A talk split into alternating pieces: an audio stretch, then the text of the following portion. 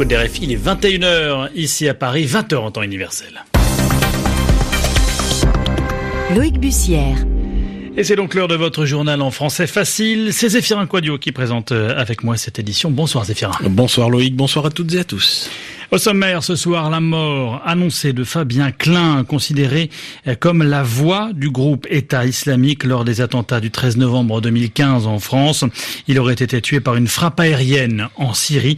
On fait le point dans ce journal. L'ouverture au Vatican de la grande conférence sur la protection des mineurs. Un sommet de quatre jours pour travailler sur la lutte et la prévention des abus sexuels sur mineurs. Et puis en France, les rebonds de l'affaire Benalla sur fond de bras de fer entre le Premier ministre et le Sénat. Ce dernier assure que sa commission d'enquête respecte le principe de séparation des pouvoirs. Ce n'est pas l'avis d'Édouard Philippe. Vous l'entendrez dans un instant. Les journaux. Le journal. En français facile. En français facile. Des vérifications sont en cours pour établir si Fabien Klein, djihadiste français lié à la revendication des attentats du 13 novembre 2015, a été bien tué en Syrie par une frappe aérienne de la coalition. Oui, ce sont euh, nos confrères de Radio France qui ont annoncé son décès aujourd'hui et rapporté que le frère de Fabien Klein, Jean-Michel, avait également été gravement blessé dans une frappe aérienne à Barouz, dernier bastion et dernier repère donc de l'organisation terroriste État islamique en Syrie. Les explications d'Olivier Four. Selon les estimations, plusieurs centaines de djihadistes français pourraient encore se trouver dans la zone irako-syrienne. Les unités spéciales qui recherchent en Syrie les membres les plus actifs de l'organisation État islamique pensaient en retrouver certains dans la région d'Adjin, mais c'est dans le secteur voisin de la poche de Barouz que les frères Klein ont été visés. Une frappe de drones américains, selon nos informations. Fabien Klein serait donc mort, mais il faudra procéder à des tests ADN pour avoir une confirmation à 100% de son décès, fait-on remarquer à Paris. Fabien Klein jouait encore un rôle opérationnel important dans l'organigramme de l'EI. Son dernier message de propagande en français remonte au 28 décembre dernier. Près de 150 djihadistes français et leurs familles sont aux mains des Kurdes en Syrie, et ces derniers jours, les lignes ont bougé alors que les services occidentaux prépareraient le retour des familles des djihadistes et que certains combattants de l'EI ont préféré se rendre. De nouvelles ont peut-être été recueillies, fait remarquer un expert de la mouvance islamiste. Après cette frappe, toute proche de la frontière irakienne, le nom de Fabien Klein s'ajoute donc à la liste des cadres français ou des éléments de l'EI impliqués dans les attentats contre la France, visés par des frappes de drones américains, au moins une dizaine de responsables de haut niveau depuis 2015. Olivier Four est toujours concernant la situation en Syrie. Sachez que les civils qui devaient quitter aujourd'hui la dernière zone contrôlée par le groupe État islamique dans l'est du pays, eh bien ces civils sont finalement restés à Barouz, retardant euh, l'assaut final contre les djihadistes. C'est ce que déclare un porte-parole des forces démocratiques syriennes, les FDS, qui sont appuyés par la coalition internationale et qui assiègent depuis plusieurs jours ce village de Barouz, euh, dernière euh, ville tenue par le groupe État islamique dans la province de Der Ezor, Zéphirin. L'actualité de ce jeudi, c'est aussi ce sommet crucial, ce sommet très important pour l'Église qui s'ouvre aujourd'hui au Vatican. Qui durera quatre jours. Le pape François a convoqué les présidents des conférences épiscopales du monde entier, comprendre des conférences des évêques, pour travailler sur la lutte et la prévention des abus sexuels sur mineurs. Les enquêtes et les rapports officiels confirment que des milliers de victimes sont concernées dans de très nombreux pays.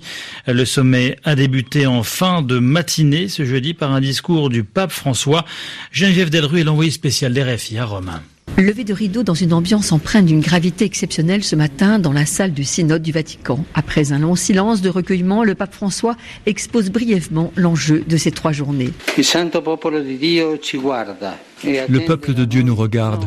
Il attend de nous non pas des condamnations évidentes, mais des mesures concrètes et efficaces.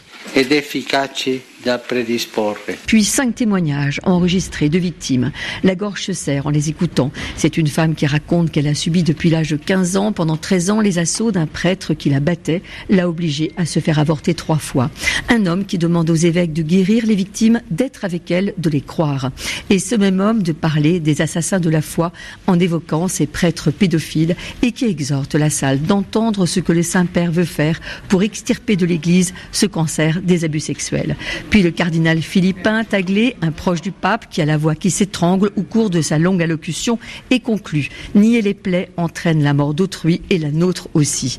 À Rome, le mot d'ordre est donné. Plus question pour l'Église de se défausser. Geneviève Delru, Rome, RFI. À l'écoute de Radio France Internationale. Il est 16h05 minutes à Caracas, au Venezuela, où le président en exercice, Nicolas Maduro, annonce la fermeture totale de la frontière terrestre avec le Brésil. Ouais, ce à deux jours de la date euh, annoncée par son opposant, Juan Guaido, pour l'entrée de l'aide humanitaire dans le pays. Le président par intérim autoproclamé qui a de son côté euh, pris la route pour la frontière colombienne avec une délégation de plusieurs euh, députés de l'opposition pour exiger que cette aide humanitaire stockée depuis deux semaines à Cucuta en Colombie arrive dans son pays. Une association est en première ligne justement pour la distribution de cette aide, Medicos por Salud. Elle enquête depuis 2014 sur la crise sanitaire dans les hôpitaux et elle vient de publier son dernier bulletin concernant les deux derniers mois. Écoutez euh, son président Julio Castro, il est au micro de notre correspondant Benjamin Delille. Nous avons d'abord mis l'accent sur le déficit de médicaments dans les urgences des hôpitaux, qui est très important. quelques chiffres pour se rendre compte.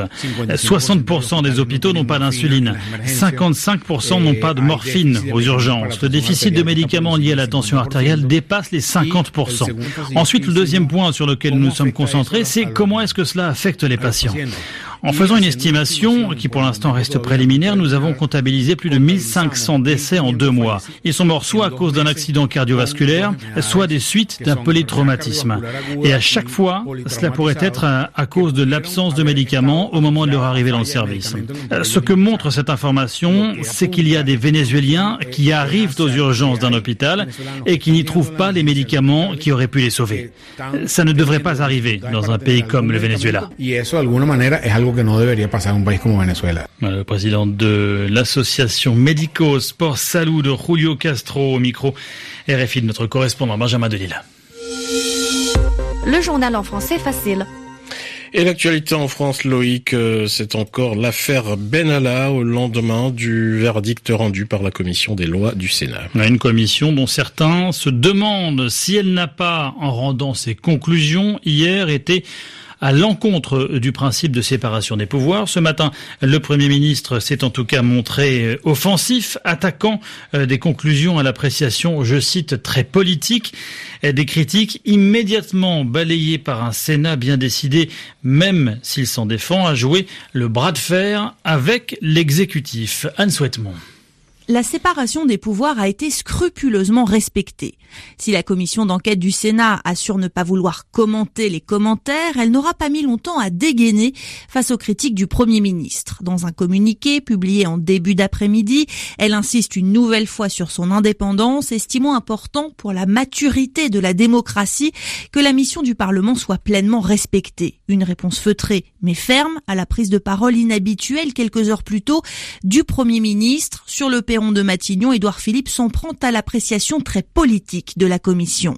Il est de tradition, il est même d'usage et il est même conforme à l'esprit de nos institutions que euh, le président de la République, la présidence, qui ne sont pas responsables devant le Parlement, euh, ne voient pas leur organisation interne commentée ou recommandée ou qualifiée par euh, les chambres et donc évidemment le Sénat. Édouard Philippe qui a aussi pris la défense des trois proches d'Emmanuel Macron contre qui la commission du Sénat demande des poursuites, dont le secrétaire général de l'Élysée, Alexis Kohler, un grand serviteur de l'État, selon le Premier ministre. Un reportage signé Anne Souhaitemont. En bref, euh, les sports avec euh, les 16e de finale retour de la Ligue Europa. C'est du football à suivre. Euh, en ce moment, Betis, Séville, Rennes, Inter, Milan contre le Rapid Vienne et Benfica contre Galatasaray. Aucun but n'a été euh, encore marqué euh, dans ces trois rencontres. À noter en revanche la qualification un peu plus tôt euh, d'Arsenal, vainqueur 3 buts à 0 du Baté Borisov. Et puis un mot également des Jeux Olympiques. Le comité d'organisation de Paris 2024 a dévoilé ce jeudi les quatre sports qu'il souhaite ajouter au programme. Ces quatre disciplines sont le breakdance, l'escalade, le skateboard et le surf. Si elle est validée, cette sélection s'ajouterait aux 28 sports déjà au programme. De fait, ce choix fait sortir deux sports additionnels, le baseball softball et le karaté, euh, qui ne seront donc pas présents, euh, qui ne seront présents que pour les Jeux de Tokyo en 2020.